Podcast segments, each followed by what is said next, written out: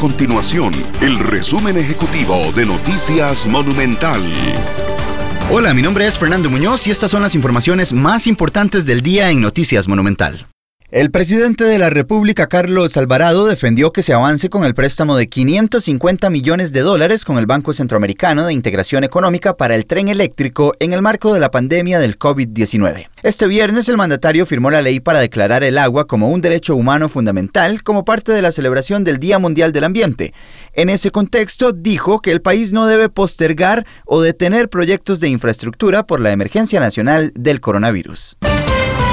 Además, la reactivación de actividades permitirá a los restaurantes, sodas, gimnasios y escuelas de natación volver a operar los fines de semana a partir de este sábado, siempre y cuando mantengan un aforo máximo del 50%. El horario permitido para recibir público es de 5 de la mañana a 7 de la noche. Posterior a esa hora, los restaurantes podrán seguir operando únicamente bajo la modalidad de entrega a domicilio, tal y como se ha permitido desde el inicio de la pandemia del COVID-19.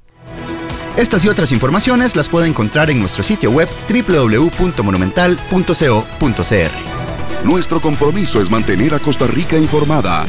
Esto fue el resumen ejecutivo de Noticias Monumental.